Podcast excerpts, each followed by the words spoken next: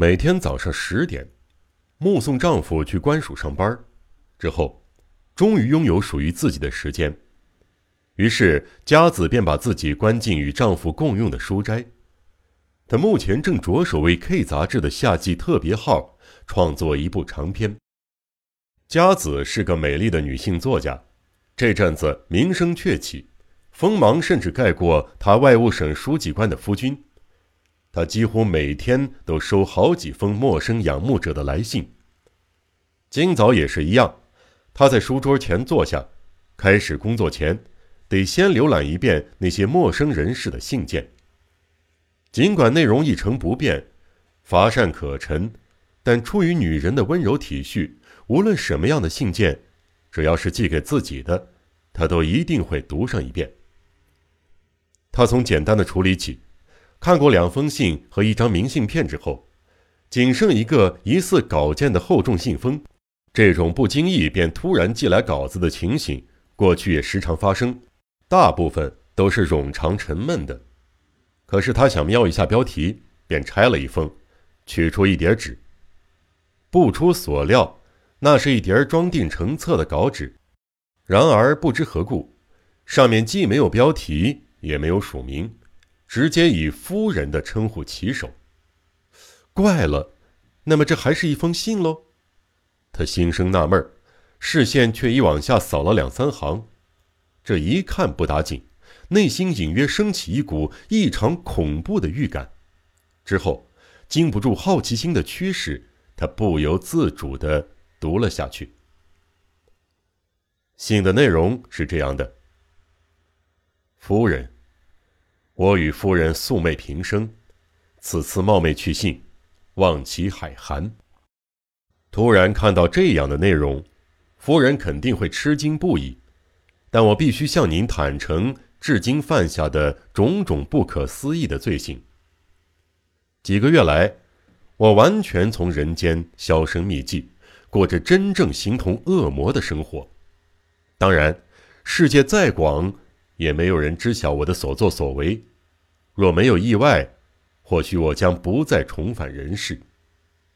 然而，最近我的心情发生了奇异的变化。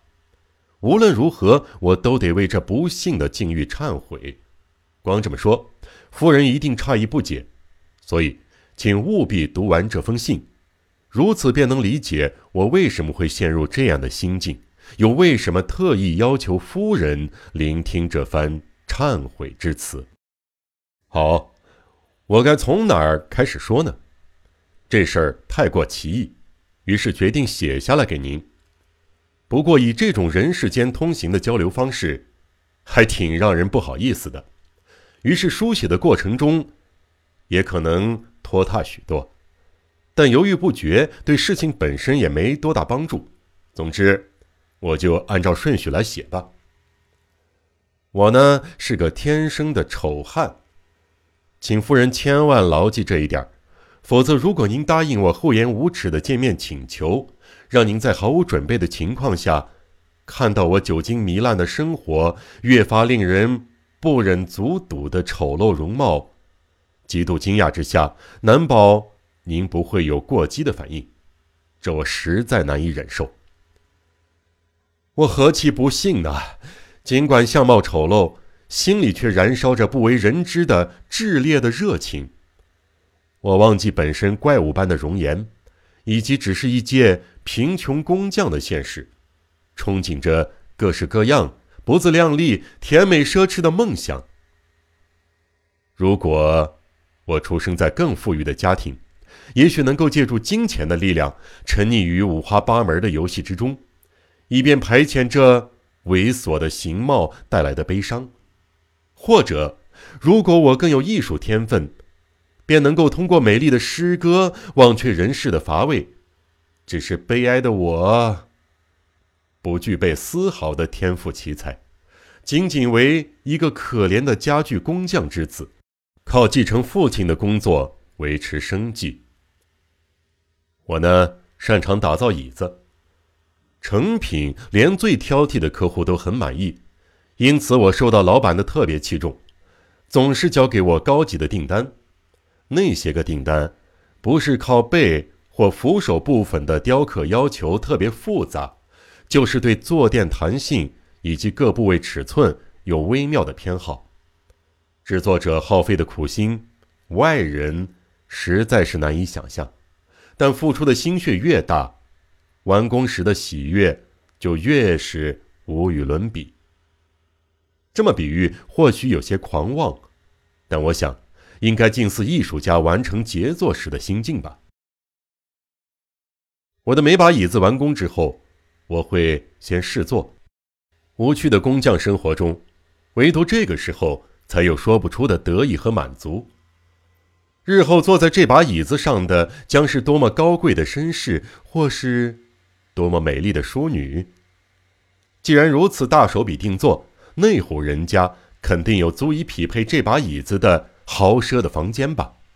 墙上想必挂着名家的油画，天花板悬吊着气势恢宏的如宝石般璀璨的水晶灯，地上则铺着名贵的地毯，然后和椅子配套的桌子上。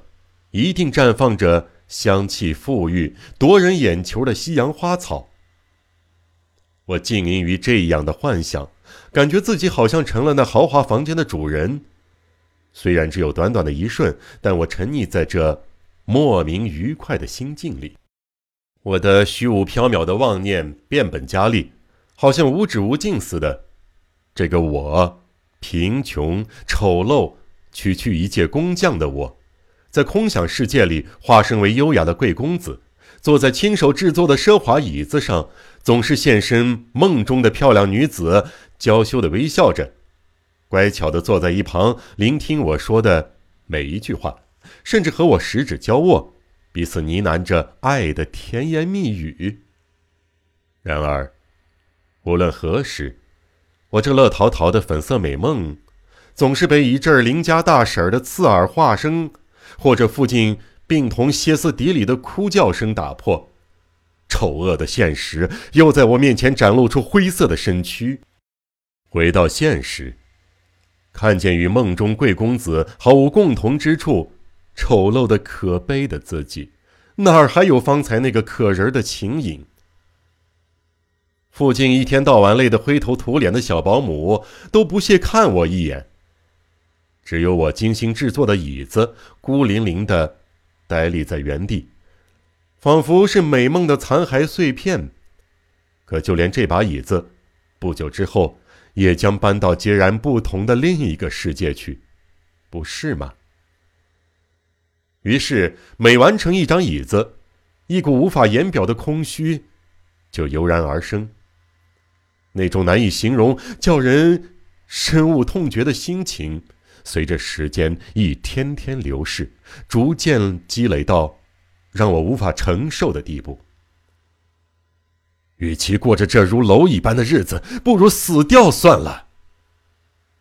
我认真考虑起来，即使在工厂埋头敲着凿子、打着钉子，或者搅拌着气味刺鼻的涂料时，也在执拗的思索着。可是，且慢。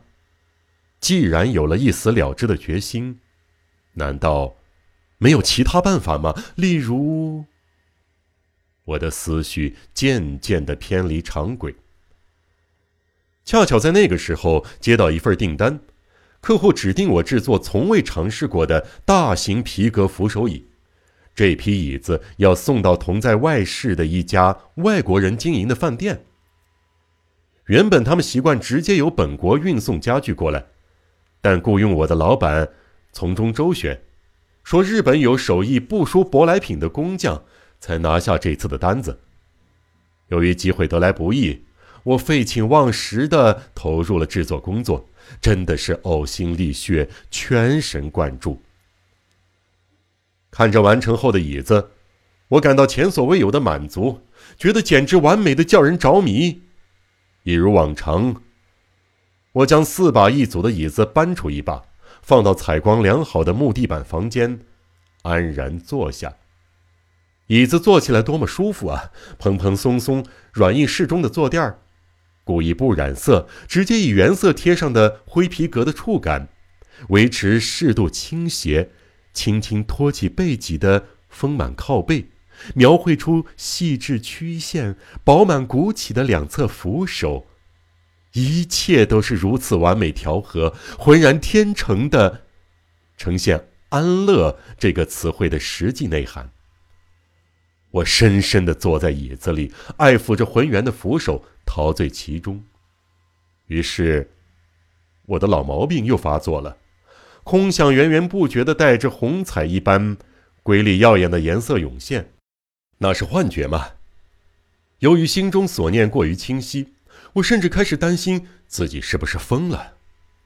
这个时候，我的脑中忽然冒出一个妙计，所谓。恶魔的呢喃，大概就是指这样的事儿吧。尽管如梦般荒唐无稽、骇人无比，但仍然有一种难以抗拒的魅力蛊惑着我。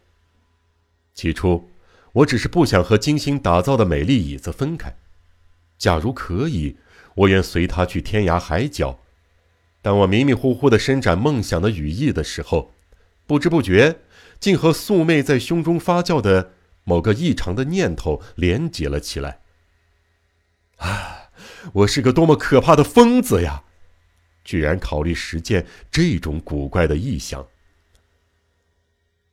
于是，我连忙拆毁四把椅子中自己觉得最为完美的一把，重新修整，以实践那超乎常理的计划。那扶手椅相当的大，坐垫以下部分做成箱体支撑。替代四条椅腿，外部用皮革包裹。此外，靠背和扶手也是十分的厚重。内部各个部件的空间是连通的，即便藏进一个人，外面也绝对看不出来。当然，支撑椅内的是结实的木框，并搭配多枚弹簧，以达到舒适的目的。但我适当改造一番，腾出空间。使坐垫部分容得下腿部，靠背部分容得下头部和身躯，只要仿照椅子的形状坐进去，便能潜伏其中。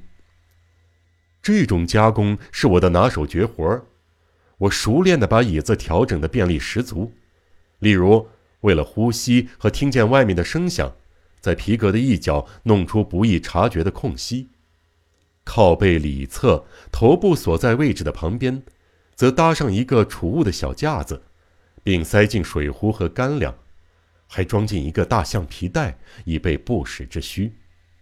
除此之外，还耗费了许多功夫，张罗的只要有粮食，就算在里边待上两三天，也绝不会给生命造成任何的威胁。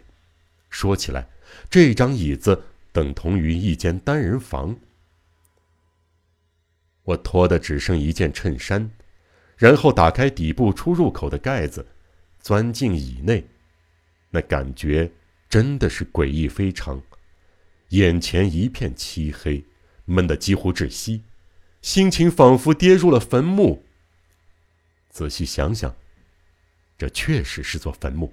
爬进椅子的同时，犹如披上了隐身衣，从这人世间消失了。